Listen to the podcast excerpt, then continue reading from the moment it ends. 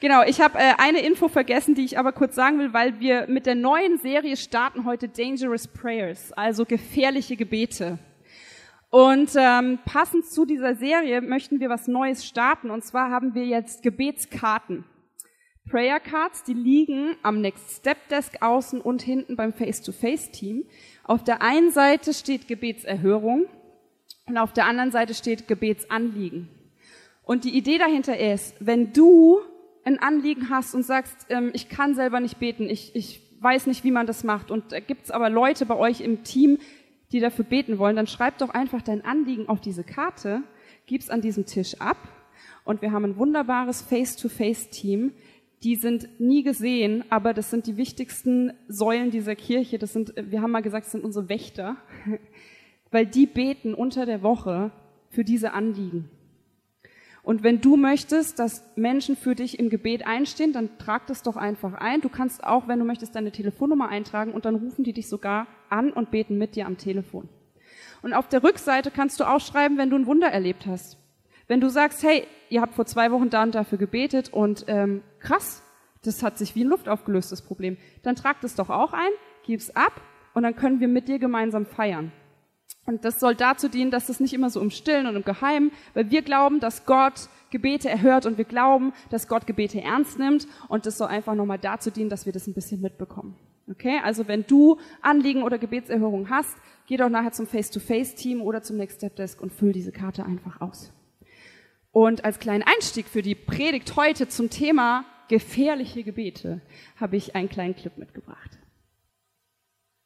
Ich muss so an diese Szene denken. Einer meiner Lieblingsfilme muss jedes Jahr in Adventszeit geschaut werden. Und ähm, vielleicht hast du jetzt gelacht, weil du sagst, das, das ist ja kein Tischgebet. vielleicht hast du aber auch nicht gedacht und denkst, äh, gelacht und denkst dir, was war jetzt daran so schlimm? Und ich glaube, ich glaube, dass manche von uns so ein Gebetsleben haben, wo sie sagen, hm, Gebet ist, macht man vorm Essen. Tischgebet betet man vorm Essen und das ist Beten. Und dann gibt's wiederum welche vielleicht, die sagen, okay, und das Tischgebet, das ist dann auch vorgefertigt. Dann gibt's diese, es muss jetzt nicht unbedingt, ich bin klein, mein Herz ist rein sein, aber äh, alle guten Gaben, alles, was wir haben, kommt, oh Gott, von dir, wir danken dir dafür. Und alle sagen, Amen. Das ist so ein klassisches Tischgebet. Es gibt aber auch ganz lustige, die sagen zum Beispiel, äh, lieber Herrgott, lass den Segen über unsere Teller fegen, Amen. Aber das sind so tolle Gebete, die kann man sprechen, wenn man selber nicht so genau weiß, was soll ich denn da jetzt sagen, dann gibt es diese vorgefertigten Gebete. Vielleicht bist du aber auch jemand, der sagt Gebet, also wenn ich Gebet höre, da denke ich äh, an die Kirche. Da betet man. Beten tut man in der Kirche und man betet das Vaterunser und man betet das Ave Maria und vielleicht noch irgendwas anderes, aber das war's. Je nachdem, aus welchem Kontext du kommst, hast du verschiedene Assoziationen mit Gebet. Vielleicht bist du auch jemand, der sagt, ich bete zu Gott wie zu einer realen Person. Ich bin zum Beispiel so jemand. Kann auch sein. Ich bin aber auch so aufgewachsen. Wie gesagt, je nachdem, wie du aufgewachsen bist, je nachdem, wie du das vorgelebt bekommen hast, hast du ein unterschiedliches Gebetsleben. Und ich glaube, dass dein Gebetsleben, die Art, wie du betest, die Häufigkeit, wie oft du betest, ganz stark auch zusammenhängt mit deinem Gottesbild. Wie sieht dein Gottesbild aus? Schauen wir doch mal dahin. Ist Gott für dich der heilige Gott? So wie so eine Ikone. Der heilige Gott, ich habe da ein Bild mitgebracht, genau. Der heilige Gott, der über allem thront und den man am besten nicht behelligt mit irgendetwas, weil er ist heilig. Da betet man das Vaterunser, das ist das Gebet, was Jesus uns gegeben hat, und mehr besser nicht, weil man könnte was Falsches sagen. Vielleicht ist Gott für dich äh, aber auch einfach der liebende Vater. Der Vater, der für das kleine Kind da ist. Der hören will, wie der Tag war. Wie war es im Kindergarten? Was habt ihr Schönes gemacht?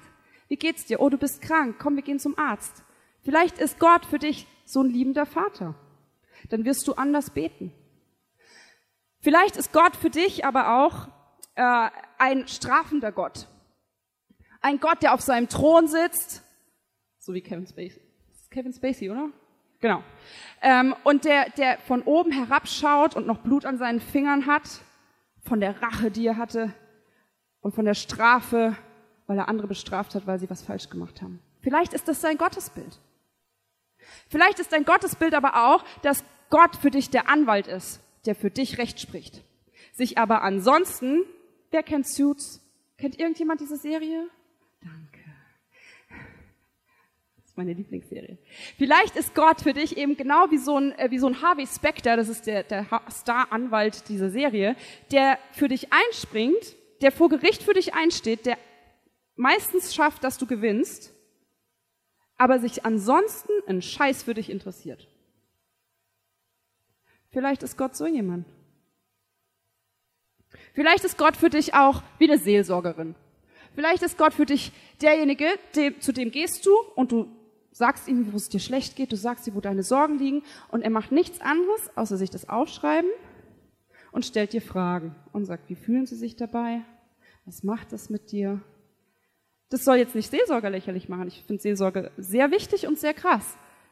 Aber ein Seelsorger macht, wenn er es alles richtig macht, gibt dir keine tausend Ratschläge, sondern er hört dir zu und er stellt dir Fragen, damit du selber auf die Lösung kommst. Ist Gott vielleicht so? Wie ist Gott für dich? Und wie sieht dein Gebetsleben aus, wenn du dir jetzt überlegst, wer ist Gott für mich? wie sieht dein Gebetsleben aus? Und vielleicht sieht dein Gebetsleben so aus, wie in dieser Statistik, die ich mitgebracht habe, nämlich ähm, ein Großteil bitten, 50 Prozent bitten, dann kommt äh, ein kleiner Teil klagen, dann kommt ein viel kleinerer Teil danken und irgendwie, wenn es noch hinpasst, hört man vielleicht auch mal hin, was Gott zu sagen hat. Und witzigerweise glaube ich, dass das noch nicht mal unbedingt mit deinem Gottesbild zusammenhängen muss. Vielleicht sind unsere Gesprächsthemen auch so, wenn wir mit jemandem persönlich reden. Vielleicht sind wir jemand, und das passiert mir ganz oft, ich bettel und ich rede von mir und irgendwann fange ich an zu jammern, wie schlimm das Leben ist und irgendwann sage ich mal Danke, dass du mir zugehört hast und dann ganz zum Schluss, wenn ich noch Zeit habe, kommt vielleicht mal, wie geht's denn dir eigentlich? Kennt ihr das? So blöd. Ich will das gar nicht. Aber ich glaube, dass ich bei Gott genauso oft ähm, so mit ihm rede und so bete. Und vielleicht sagst du jetzt, naja, pff, ist ja eigentlich voll egal, weil äh, dieses Zuhören, das braucht man ja auch nicht, weil Gott redet ja auch nicht. Aber was ist, wenn doch? Was ist, wenn Gott nicht dieser heilige Gott ist, der nur von oben herabschaut und der keine Zeit für dich hat, sondern wenn er heilig ist und trotzdem Zeit für dich hat? Was ist, wenn Gott dieser liebende Vater sein will, der für dich da ist? Was ist, wenn Gott ja ein Richter ist und Gerechtigkeit schafft, aber der nicht Blut an seinen Händen kleben hat, weil er dich dafür bestraft? Was ist, wenn Gott nicht so ist, dass wenn du Probleme in deinem Leben hast, wenn du Krankheit in deinem Leben hast, wenn du Sorgen in deinem Leben hast, er nicht derjenige ist, der sagt, so, und das ist jetzt die Strafe. Ich glaube nicht, dass Gott so ist. Ich glaube nicht, dass Krankheit und Tod in unserem Leben ein Resultat unsere Sünde ist. Ich glaube nicht, dass das eine Strafe von Gott ist. Und trotzdem glaube ich, dass Gott gerecht ist. Und was ist, wenn Gott eben dieser Anwalt ist, der für dich einsteht und trotzdem sich dafür interessiert, wie es dir geht und was du auf dem Herzen hast? Und wenn Gott nicht nur der Seelsorger ist, der zuhören will, sondern der, wenn wir ihm um was bitten, auch mal was zu sagen hat. So wie Nathanael es letzte Woche gesagt hat in seiner Predigt. Da ging es darum, dass er ganz klar gehört hat von Gott, er soll beim Skifahren die letzte Abfahrt nicht Vollgas geben. Und er hat gedacht, oh nö, Gott sei kein Spielverderber, hat nicht gehört und ja, ist schiefgelaufen. Und er sagt, hätte ich besser gehört. Das war ein guter Ratschlag und ich habe ihn nicht angenommen. Was ist, wenn Gott redet und auch zu dir reden will? Ich glaube, Monologe bringen was. Ich glaube, Dialoge bringen noch mehr weil Gott auch eine Sicht der Dinge hat, die dir helfen können. Eine Sicht der Dinge, die dir Rat gibt. Und ich glaube, Jesus war so ein Vorbild. Jesus war im ständigen Dialog mit Gott. Und das heißt nicht, dass er die ganze Zeit vor sich hingemurmelt hat in seinem Alltag, sondern er war so nah an Gott dran, hatte die Antenne immer ausgefahren, dass er wusste, was dran ist. Was ist, wenn Gott reden will? Was ist, wenn Gebet nicht immer heißt, wir müssen bitten, sondern wenn Gebet auch mal heißen kann, ich bin mal still und frag Gott und warte ab, was er tut und was er sagt. Ich hatte vor, vor äh, einer Woche eine Situation in meinem Leben, ähm, wo, ich, wo ich mich ungerecht behandelt gefühlt habe. Ich habe für jemanden ähm, eine Leistung gebracht und wir hatten vorher abgemacht, diese Leistung wird mit 50 Euro bezahlt, was schon recht günstig war und die Person war aber dann unzufrieden mit dem Ergebnis und wollte das Geld zurück und ähm, es gab einen ewig langen Streit von drei Tagen ähm, wegen 50 Euro. Und ich habe direkt am Anfang gesagt, hey, das ist mir nicht 50 Euro wert, ist egal, komm, ich gebe das Geld wieder, äh, habe die Leistung zwar gebracht, hatte auch viel Arbeit damit und viel Zeitaufwand, aber das ist es mir nicht wert. Und gleichzeitig war aber in mir immer diese Stimme, nee, das geht so gar nicht. Also du musst auch dafür bezahlt werden, das war abgemacht, der hält sich nicht ans Wort. Und es war so ein Zwiespalt, ne? so Engelchen und Teufelchen auf der einen Schulter. Und ich war an der Situation, wo ich Gott gesagt habe, okay Gott, ich kann nicht mehr, mich macht es fertig, ich, ich hasse Unfrieden, ich hasse Streit, ich hasse das, wenn mir Sachen einfach gesagt werden, die nicht stimmen. Ähm, verschaff du mir Recht. Ich habe ihn als Anwalt in Anspruch genommen, habe gesagt, verschaff du mir Recht. Und ich war wirklich auf den Knien im Wohnzimmer unter Tränen, habe gesagt, verschaff du mir Recht. Und was habe ich gemacht? Zehn Minuten später habe ich mich wieder an den Laptop gesetzt und habe wieder eine E-Mail geschrieben, die recht emotional war. Ich muss mir mein Recht verschaffen. Gott kann ja auch dadurch wirken. Und in dem Moment war ich wieder hin und her gerissen, habe gewusst, es ist eigentlich so doof. Ich, ich bitte Gott, dass er mir Recht verschafft. Ich bitte Gott, ich habe wieder 50 Prozent bitten, dann noch klagen. Danken kam gar nicht vor. Und zugehört habe ich schon gar nicht. Und als ich die E-Mail schreibe, denke ich, was mache ich hier eigentlich? Und dann habe ich es wieder abgegeben und wieder abgegeben. Und ich glaube, das passiert ganz oft. Wir gehen zu Gott, jammern wegen einer Situation, sagen, er soll Recht verschaffen, rennen zurück, wollen uns das Recht selber verschaffen, rennen wieder zu Gott und jammern rum, dass es schiefgelaufen ist. Und Gott sei Dank ist Gott gnädig und es hat sich trotzdem super gelöst und es war eine friedliche Lösung. Aber ich habe für mich gemerkt, hm, ich höre eigentlich auch wieder nicht hin. Ich will wieder, ich selber will wieder Recht verschaffen. Und ich habe emotional reagiert. Und ich glaube, ganz oft reagieren wir emotional und diese Emotionen können uns manchmal ganz schön hinterher einen Strick draus drehen. Und eine Person in der Bibel ist David. Und ich weiß, jetzt denken schon manche, die Desi predigt immer über David. Ist euch das mal aufgefallen? Ich habe, glaube ich, die letzten, letzten drei Predigen über David geredet und ich habe mich gefragt, warum eigentlich? Und dann habe ich gemerkt, äh, Nathanael meinte nur, du bist halt der Worshipper. So. Deswegen ist David mein Vorbild. Und äh, wir können aber von David viel lernen. Und zwar war David auch eine sehr emotionale Person. Er hat nämlich in seinen Psalmen, in Psalm 139, Vers 22, eine richtig krasse Aussage gemacht in seinem Gebet. Er sagt, ich hasse sie mit äußerstem Hass und betrachte sie als meine eigenen Feinde. Okay, so krass war ich noch nicht. Ich habe, glaube ich, wirklich noch nie zu einer Person gesagt, ich hasse sie. Und das finde ich sehr krass emotional. David sagt nicht, ich kann den nicht leiden. David sagt nicht, warum macht ihr das? David sagt nicht, ey, der nervt mich. Sondern David sagt, ich hasse sie und nicht nur ich hasse sie, sondern ich hasse sie mit äußerstem Hass. Sehr emotional. Können wir jetzt daraus was lernen? Ja, sei emotional. Hm, nö. Ist nicht das, was wir heute lernen wollen. Denn es ist Vers 22, das heißt, davor sind noch ein paar andere Verse. Und wir werden jetzt wieder mal einen Psalm anschauen, aus dem man sehr viel lernen kann. Und warum schauen wir uns das Psalm wieder so genau an? Weil ich glaube, dass dieses Buch, diese Bibel, der Ratschlag Gottes für unser Leben ist.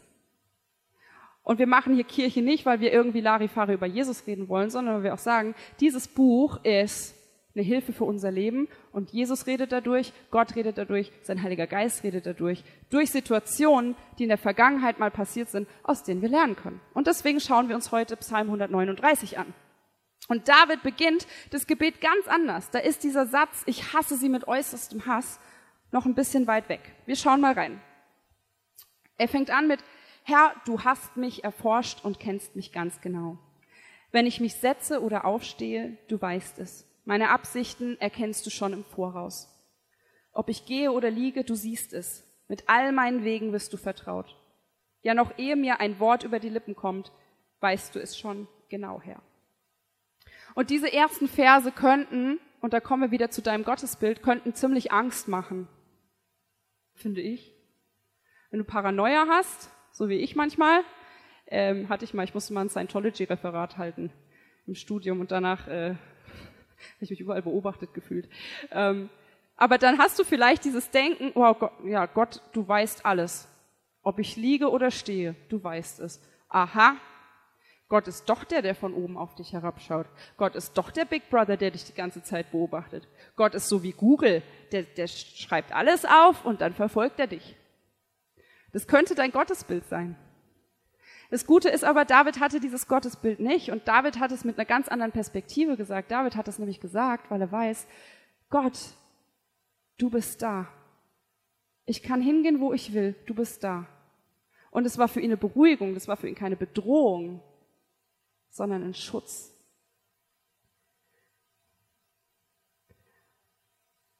Gott ist nicht dieser Big Brother, der von oben auf dich herabschauen will, sondern der, der für dich da ist egal wohin du gehst. Und das Krasse ist auch, dass David eine Sache verstanden hat, nämlich Gott kann nicht enttäuscht werden von dir. Ist dir das bewusst geworden? Gott kann von dir nicht enttäuscht werden. Warum? Weil Gott dich ganz genau kennt. Ich kann nur von jemandem enttäuscht werden, wo ich mir ein eigenes Bild von der Person mache und denke, so ist die Person und dann macht sie etwas, was nicht in mein Bild passt und dann denke ich, oh, jetzt bin ich enttäuscht. Ich habe gedacht, du wärst anders. Aber Gott kann nicht enttäuscht werden von uns und das finde ich voll beruhigend.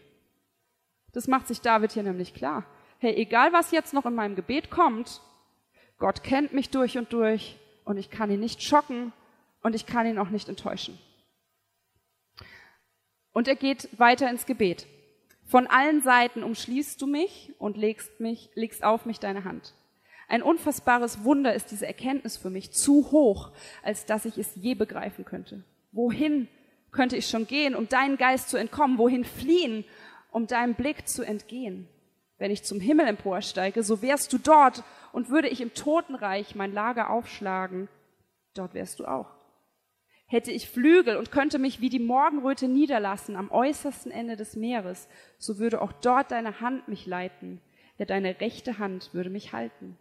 Und spräche ich nur noch Finsternis soll, um mich, soll mich umgeben und der helle Tag um mich her soll sich verwandeln in tiefste Nacht, dann wäre selbst die Finsternis nicht finster für dich und die Nacht würde leuchten wie der Tag. Ja, für dich wäre tiefste Dunkelheit so hell wie das Licht. Gott ist nichts verborgen. Das sagt David hier. Gott ist nichts verborgen und das Gute ist, Gott dreht uns aber auch keinen Strick daraus. Gott hat nicht seine Liste und sagt hier am 5. Dezember 2012, da hast du das und das zu der und der Person gesagt. Gott ist da, er sieht alles, er kennt uns und er wird nicht geschockt und er wird nicht enttäuscht, weil er uns liebt.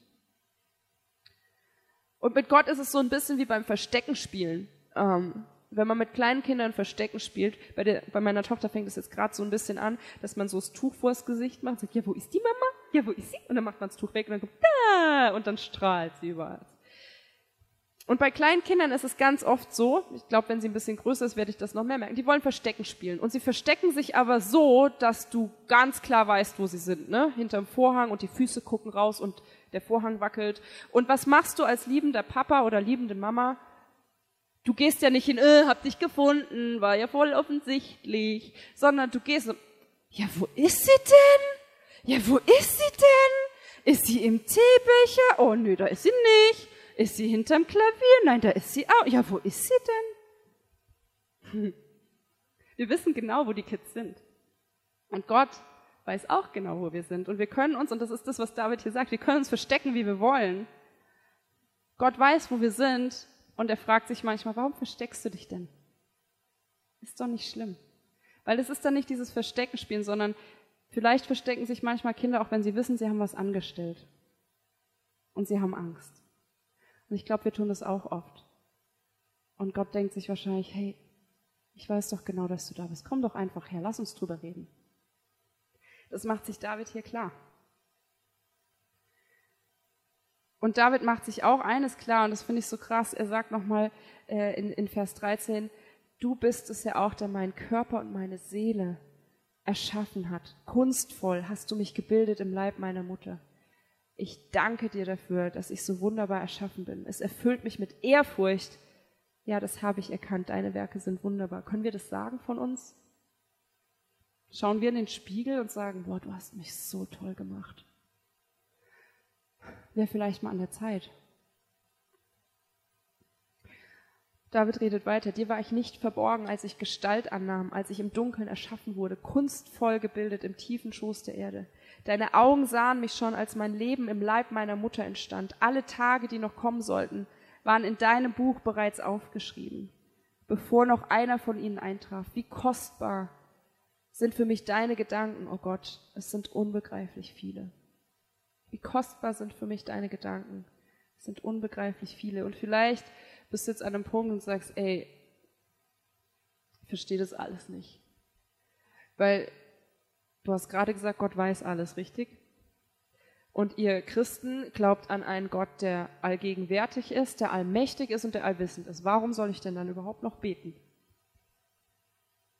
Wenn er doch weiß, was ich denke, warum muss ich denn zu ihm reden? Warum muss ich dann überhaupt beten? Und jetzt kommt der Clou. Gott weiß alles, aber du weißt nicht alles. Auch wenn wir es gerne sagen würden, dass wir alles wüssten, das ist aber nicht so. Ich weiß auch nicht alles. Gott weiß alles. Und wenn ich bete und ihn eben auch zu Wort kommen lasse, glaube ich, zeigt er uns Dinge, die so verborgen sind, dass wir sie nicht fassen können, nicht greifen können. Dass wir Dinge anders verstehen. Das hat David verstanden. Und David hatte jetzt quasi ähm, 18 Verse Warm-up. In Vers 18 steht noch, zu den Gedanken Gottes, wollte ich sie zählen, so wären sie zahlreicher als alle Sandkörner dieser Welt und schlafe ich ein und erwache, so bin ich immer noch bei dir. Und Gott macht, äh, David macht sich hier eine Sache ganz klar. Er macht sich nämlich jetzt 18 Verse lang, bevor er überhaupt zu seinem Anliegen kommt, erstmal klar, was ist mein Gottesbild? An was für einen Gott glaube ich? Und macht sich klar, Gott kann nicht geschockt werden, weil er weiß alles. Und er sagt sich dasselbe, er hat mich gemacht, er hat mich gebildet, jede Zelle meines Körpers. Ich kann ihn nicht schocken. Egal was ich jetzt sage, ich kann ihn nicht schocken. Und er wird nicht sauer sein. Und ich muss mich nicht verstecken. Das ist das, was er macht. 18 Verse lang. Und jetzt kommt er zu seinem Anliegen. So langsam. Es ist richtig schön, also der hätte in Deutsch eine Eins gehabt, weil der baut es richtig schön auf, ne? Spannungsbogen und lyrisch und äh, Poetry Slammer wahrscheinlich sowieso. Und jetzt geht's weiter. Ach, dass du Gott die töten würdest, die sich dir widersetzen und ihr alle, an deren Händen Blut klebt, haltet euch fern von mir. Diese Menschen reden über dich, Gott, in böser Absicht. Sie sind deine Feinde, missbrauchen deinen Namen. Und jetzt kommt eben, sollte ich nicht hassen, Herr, die dich hassen, nicht die verabscheuen, die sich gegen dich erheben. Und das finde ich sehr interessant. Das ist der Vers, der kommt vor dem einen Vers, den ich vorhin vorgelesen habe, wo kommt, ich hasse sie. Ist es nicht interessant, dass David Gott fragt, sollte ich sie nicht hassen? Es ist eigentlich eine rhetorische Frage, weil David weiß eigentlich, dass Gott sagen würde, hm. und Jesus hat gesagt, liebe deine Feinde. Und David stellt diese Frage bewusst, sollte ich sie nicht hassen, Herr, die dich hassen, nicht die verabscheuen, die sich gegen dich erheben. Seine Emotionen kochen über, ist stinksauer. David war in einer Situation, wo er verfolgt wurde. David war in einer Situation, wo Menschen ihn ausgelacht haben, aufgrund seines Glaubens an Gott. Weil er gesagt hat, ich mache das, was Gott sagt, haben andere ihn ausgelacht. Und Davids Emotionen kochen über. Und ich habe mir sagen lassen, äh, es ist äh, für euch Männer, ihr versteht mehr von Autos als ich. Manche Frauen sicher auch, aber ich verstehe nicht so viel von Autos. Ich kann es fahren, das reicht. Ähm, es ist so ein bisschen wie bei dieser, bei dieser Kühleranzeige. Wenn es auf Rot ist und vorne qualmt's raus, was machen wir dann? Ihr Männer versucht selber zu lösen, ich weiß. Aber im Normalfall macht man die Autohaube auf und schaut erstmal nach einem Problem.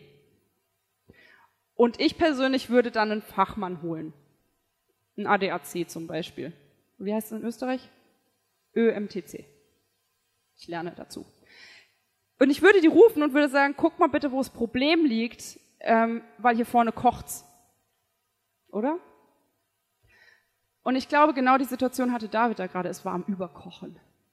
Es hat gequalmt, es hat gedampft, es war so deep, deep, deep, deep, deep. Rote Anzeige. Und jetzt kommt Vers 22. Ja, ich hasse sie mit äußerstem Hass und betrachte sie als meine eigenen Feinde. Und jetzt kommt das Krasse, jetzt kommt das Dangerous Prayer, jetzt kommt die Einführung in diese Serie, weil das ist das gefährliche Gebet, was er betet. Er sagt, erforsche mich Gott und erkenne mein Herz. Prüfe mich und erkenne, wie ich's meine. Und sieh, ob ich auf bösem Wege bin und leite mich auf ewigem Leben. Das ist das gefährliche Gebet, von dem ich heute sprechen will. Und die Einführung war trotzdem wichtig, weil ich glaube, dass David sich klar machen musste, zu wem er dort betet, damit er überhaupt imstande ist, diesen Satz zu beten und vor allem ernst zu meinen. Erforsche mich. Er sagt quasi, guck bitte unter die Motorhaube. Meine Emotionen kochen gerade über. Ich hasse sie. Und er lässt es dabei nicht stehen. Er sagt nicht einfach, ich hasse sie mit äußerstem Hass, fertig. Sondern er geht zurück und sagt, okay Gott, erforsche mich. Guck in mich rein, zeig mir, was diese Emotionen hervorruft. Zeig mir, ob das richtig ist, was ich da gerade fühle. Erforsche mich. Erforsche mich, Gott, und erkenne mein Herz, prüfe mich und erkenne, wie ich es meine und sieh, ob ich auf bösem Wege bin. Und das finde ich sehr krass. Weil wenn wir uns immer nur nach Emotionen richten und unser eigenes Recht verschaffen wollen, dann werden wir irgendwann ziemlich zermürbt sein. Wir werden vielleicht immer mehr Zorn aufbauen, wir werden Frustration aufbauen, wir werden es an anderen auslassen und irgendwann geht es nur noch ich, ich, ich, ich, ich. Und dieses Gebet ist ein gefährliches Gebet, weil Gott nimmt es ernst.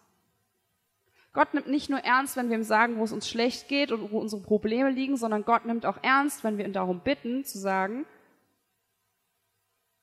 was schlecht läuft. Erforsche mich. Schau in mein Herz, prüfe mein Herz. Und das ist genau der Punkt. Gott weiß alles, aber wir wissen nicht alles. Und ganz oft reagieren wir auf eine Art und Weise, die nicht angebracht ist und können nicht mal sagen, warum. Und da ist es vielleicht dran, Gott zu fragen, hey, was ist hier eigentlich gerade los? Ich habe das einmal gemacht, ähm, ich, war, ich war auf einer Konferenz, ich weiß nicht, ob ich es schon mal erzählt habe, ich erzähle es einfach nochmal. Ähm, ich war auf einer Konferenz und es gab eine, eine sehr krasse Pastorin, die weltweit anerkannt ist, mit der konnte ich absolut nichts anfangen. Nathanael hatte mir Jahre vorher schon äh, von der Frauenkonferenz DVDs mitgebracht und ich habe immer angefangen, die zu gucken und habe dann wieder ausgemacht, weil ich diese Frau einfach nervig fand. So nach drei Sätzen habe ich schon gesagt, geht gar nicht. Die Stimme ist zu hoch, die ist so tussig, die ist so weiblich, das ist äh, affig, das will ich nicht. Und ich habe wieder ausgemacht und äh, habe diese DVD tatsächlich, und die war echt teuer, ähm, habe diese DVD, ich glaube, sechs Jahre lang in meinem DVD-Regal gehabt und dreimal versucht anzumachen und wieder weggelegt, weil ich sagte, die Frau geht gar nicht. Und dann waren wir auf einer Konferenz und diese Frau kam auf die Bühne und ich saß ähm, mitten unter tausenden von Leuten in der Mitte und konnte nicht raus. Und dann Nathanael hat mich nur angeschaut und hat gemeint, Schatz, gib ihr doch eine Chance. Und ich kam nicht raus und dann habe ich gedacht, ja, komm, hörst du dir die halt eine Stunde an. Und was passiert ist, hinterher bin ich in den Mediastore gegangen und habe direkt nach einem Buch von ihr geschaut und das heißt, ähm, ich glaube, I want what she's having. Also ich möchte das, was sie auch hat. Und Nathanael schaut mich nur so an, so, oh, ist das jetzt deine beste Freundin oder was? Was ist passiert? Ich saß da drin und habe gesagt, okay, diese Frau nervt mich vielleicht, aber vielleicht sollte ich Gott mal fragen, warum es mich so nervt. Und was ist rausgekommen? Ich wollte einfach nur selbstbewusst sein, wie sie auf der Bühne. Ich wollte einfach genauso, wie sie auf der Bühne steht, wirklich überzeugt sein, dass sie berufen ist, auf der Bühne zu sein, dass sie berufen ist, Gottes Wort zu sprechen, dass sie berufen ist, eine weltweit große Kirche zu bauen. Und die hatte dieses Selbstbewusstsein und war sich nicht zu schade, die hat sich zum Affen da vorne gemacht. Aber es war vollkommen lustig eigentlich. Nur ich habe immer gedacht, oh, jetzt macht sie das schon wieder. Und ich habe aber gemerkt, hm, mein Problem war nicht die Frau. Mein Problem war ich selber. Weil ich zu viel Selbstzweifel hatte, weil ich unbedingt so sein wollte wie sie und ich konnte es nicht ertragen, mir das einzugestehen. Gott hat mich in dem Punkt erforscht. War nicht einfach, aber war heilsam. Und jetzt ist sie eine meiner größten Heldinnen. David macht eine Sache. Er sagt, erforsche mein Herz. Punkt eins. Das könnte dein gefährliches Gebet für diese Woche sein. Erforsche mein Herz. Zeig mir, was kaputt ist. Zeig mir, was da am Hochkochen ist. Und zweitens, offenbare meine Gedanken. Zeig mir meine Emotionen. Zeig mir, was los ist. Wenn du nachts wach liegst und du hast Sorgen, guck nicht auf die Uhr und überleg, warum liege ich jetzt die ganze Zeit wach. Frag Gott, warum du wach liegst. Was steckt dahinter? Und David betet eben weiter, und das ist der dritte Punkt, offenbare falsche Wege. Wo bin ich vielleicht in die Irre gelaufen? Wo habe ich was gemacht, was nicht dein Plan war? Wo laufe ich gerade in eine falsche Richtung? Wo reagiere ich vielleicht gerade auf eine Art und Weise, die absolut nicht hilfreich ist? Und viertens, leite mich auf deinen Wegen. Leite mich auf ewigen Wegen. Das heißt, hey Gott, zeig mir, wo es lang geht.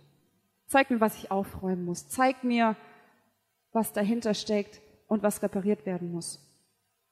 Und ich glaube, in Situationen, wo du dich rechtfertigen willst und wo Emotionen überkochen, hast du zwei Möglichkeiten. Entweder du verschaffst dir selber Recht, verletzt vielleicht andere und verletzt dadurch auch wieder dich selber. Oder eben du fragst Gott und sagst, erforsche mich. Zeig mir mein Herz.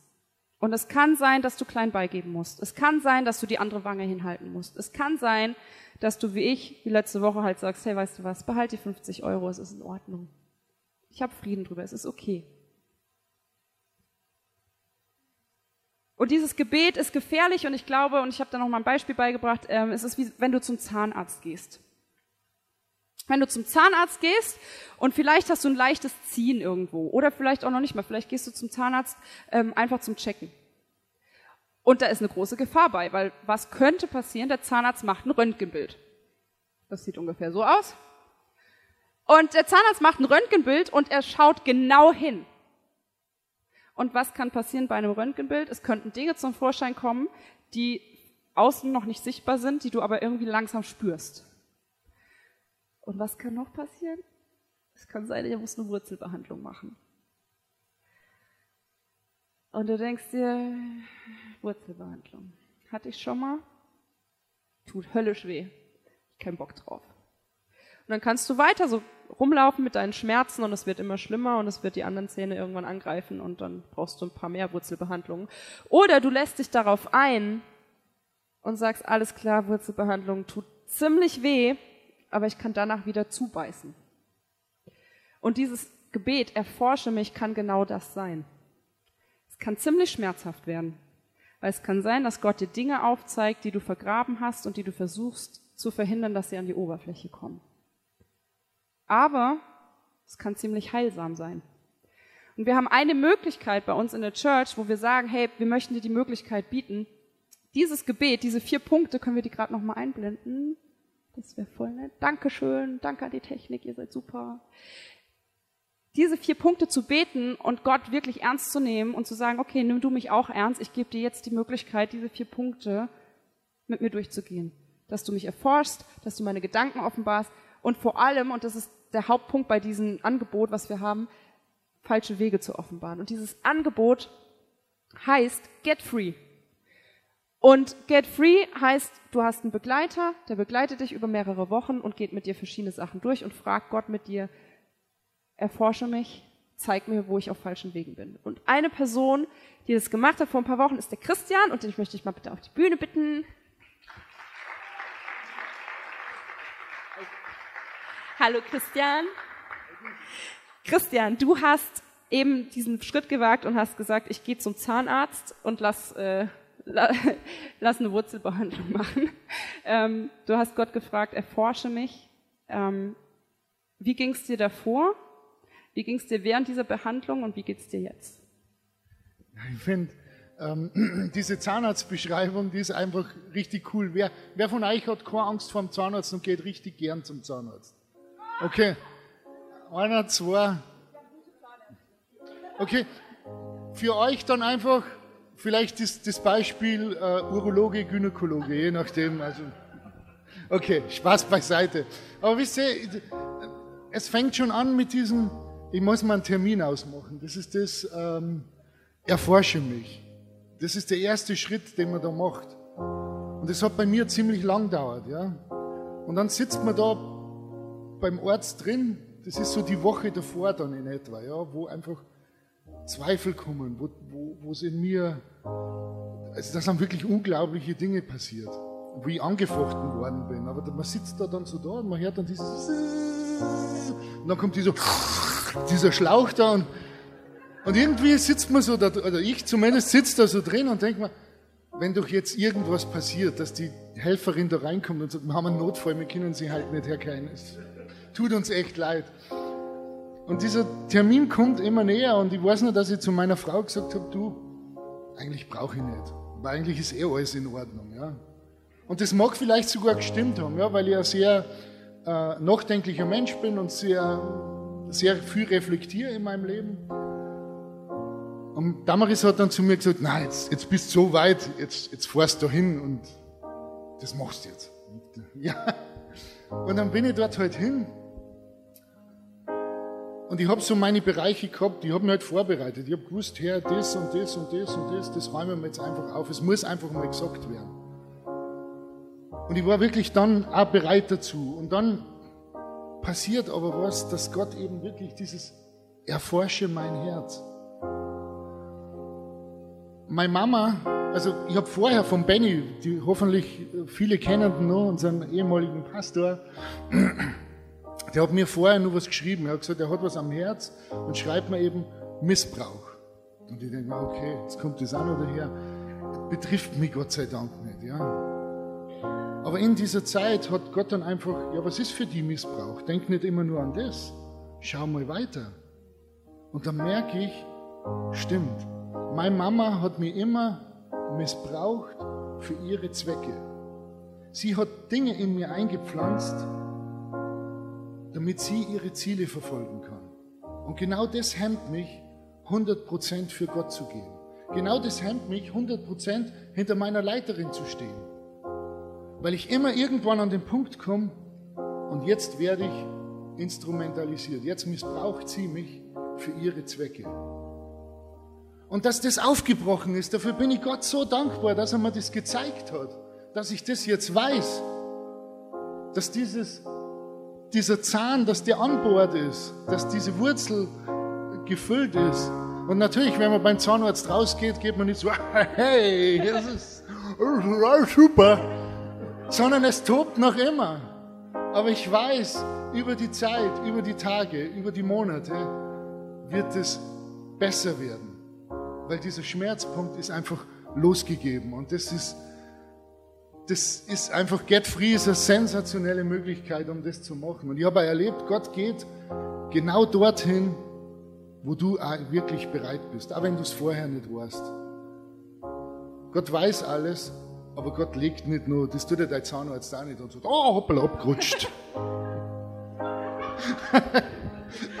ich hoffe, ihr, ich hoffe, ihr habt es mal folgen können. Also es ist wirklich, und man fühlt sich so befreit und ich bin Gott so dankbar, dass er das macht und dass er mit uns wirklich, aber es ist gefährlich, weil wenn man das sagt, wenn man das Gebet betet, dann offenbart Gott einem die Dinge. Gebete haben Wirkung.